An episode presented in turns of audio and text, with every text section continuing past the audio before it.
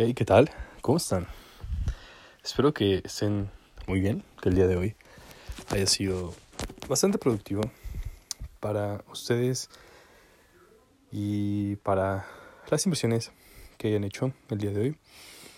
A mí me gustaría, pues, continuar un poquito más a fondo con las tres formas que yo conozco de inversión y que me han resultado bastante útiles. Antes que todo, me gustaría decirles esta frase que leí el día de hoy y me gustó bastante. Las personas sabias tienden a tener menos amigos que la gente promedio. Cuanto más inteligente eres, más selectivo te vuelves. Nikola Tesla. Es cierto que de un tiempo por acá he empezado a tener un poco menos de amistades cercanas. Pero sin duda he conocido muchísima más gente estos años. Con lo que yo me quedo de esta frase es que llega un momento en la vida en la que te encuentras con personas que están dispuestas a compartir contigo su tiempo, su cariño y su lealtad. Y estas personas son pocas.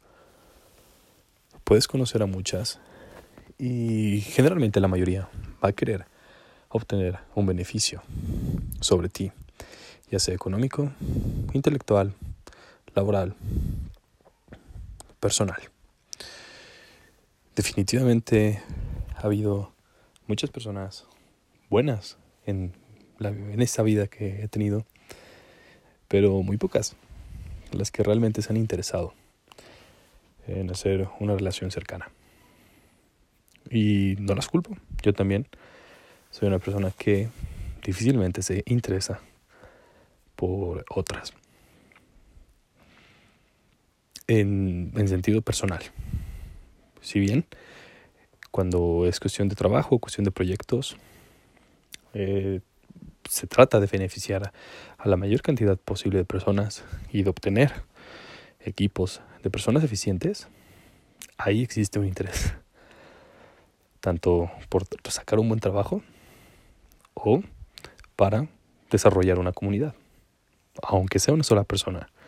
Brindarle atención, brindarle información, estás buscando un objetivo cuando realmente no te importa y estás con una persona en una relación de amistad, de cariño, eh, laboral, sin que te importe realmente hacia dónde se dirigen o qué vas a obtener de esa relación simplemente por el hecho de el gusto de convivir ahí desde mi punto de vista es donde tienes una amistad. Les comento nuevamente, yo he conocido muchas personas y considero que muchas personas también me han conocido y de cierta manera me aprecian. Pero sin duda es fundamental concebir que existen amigos para diferentes actividades. Están los amigos con los que compartes hobbies con los que compartes intelecto, con los que compartes alguna actividad académica o laboral. Y existen amigos que están ahí cuando no, vaya, cuando no tienes ningún otro compromiso. Un domingo en la tarde para ver un partido, para platicar. Y estos tipos de amistades también son buenas. Déjenme saber en los comentarios ¿Qué piensan ustedes de esta jerarquización? ¿Cómo ustedes actúan con sus amistades? ¿Consideran a todo el mundo un amigo cercano? ¿Actúan diferente de acuerdo a sus amistades? Y no me refiero de que dejen de ser auténticos, sino que de acuerdo a cómo ustedes van conociendo a las personas, tienen diferentes comportamientos, son de los que al principio se muestran duros y al final van abriéndose poco a poco, o son de los que son muy abiertos al principio y de ahí van seleccionando quienes van quedando en sus contactos más apreciados. Y bien, regresando al tema de la evaluación, para el financiamiento, el día de hoy les voy a compartir la hacer la empresa accionada. Me refiero a dividir la empresa en acciones. Y estas acciones se las ofreces a personas interesadas en el negocio. En general, vaya, es un riesgo muchísimo más alto que el financiamiento que vimos ayer, porque en este financiamiento para el inversionista acepta el riesgo de que puede o no funcionar la idea de negocio que se le está presentando. Puede o no funcionar y si no funciona podría perder todo su capital o mucho de este. Aquí se hace una sociedad en la cual se comparten los riesgos y también se comparten las utilidades. Por ejemplo, tienes una empresa que vale 100 pesos y decides accionarla con 100 acciones. Cada una de estas acciones vale un peso y buscas amigos, familiares o interesados en el negocio para invertir contigo. Ahora bien, haces el reparto de las acciones entre cinco personas. Ahora tienes el control de 20 acciones. 20 más 1 para que funcione, porque generalmente siempre el que es el dueño del negocio tiene que tener una acción más que el resto para poder tener un poder de decisión mucho más sólido. Entonces tienes 20 más una acción y las otras 79 acciones están repartidas entre los demás socios. Ahora bien, todos ellos se juntan, se reúnen para tomar decisiones de acuerdo a lo que la empresa quiere conseguir. Estas decisiones trazan el futuro de la marca, de la empresa, de la organización.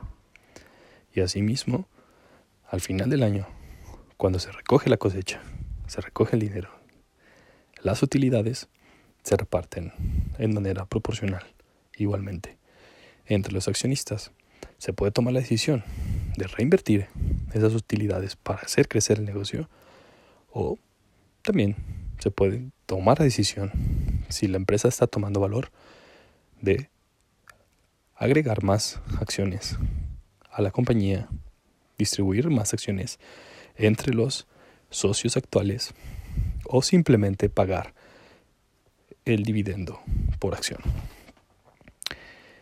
¿Ustedes han tenido experiencias al respecto? ¿Han sido socios de alguna compañía? ¿Han querido ser socios de alguna compañía? Realmente es muy sencillo actualmente. Ustedes pueden buscar en Internet alguna empresa que esté listada en bolsa o que ustedes quieran participar. Generalmente las que están listadas en bolsa son empresas con una alta probabilidad de ser legales y de tener una estructura sólida de negocios. Tal vez tengan deuda, tal vez tengan muy buenos rendimientos, tal vez hayan tenido muy buenos años, pero estar listadas en bolsa requiere cierto, eh, cierto expertise y sobre todo, pues ya han tenido varios años de operación. Es una garantía. No es la única, pero es una garantía. Y también están proyectos de nueva inversión en la que pues socios con menor capital o con menor tiempo de operación buscan capitalización. Algunas de estas empresas están destinadas a ser disruptivas en sus mercados, los famosos unicornios, como por ejemplo Uber,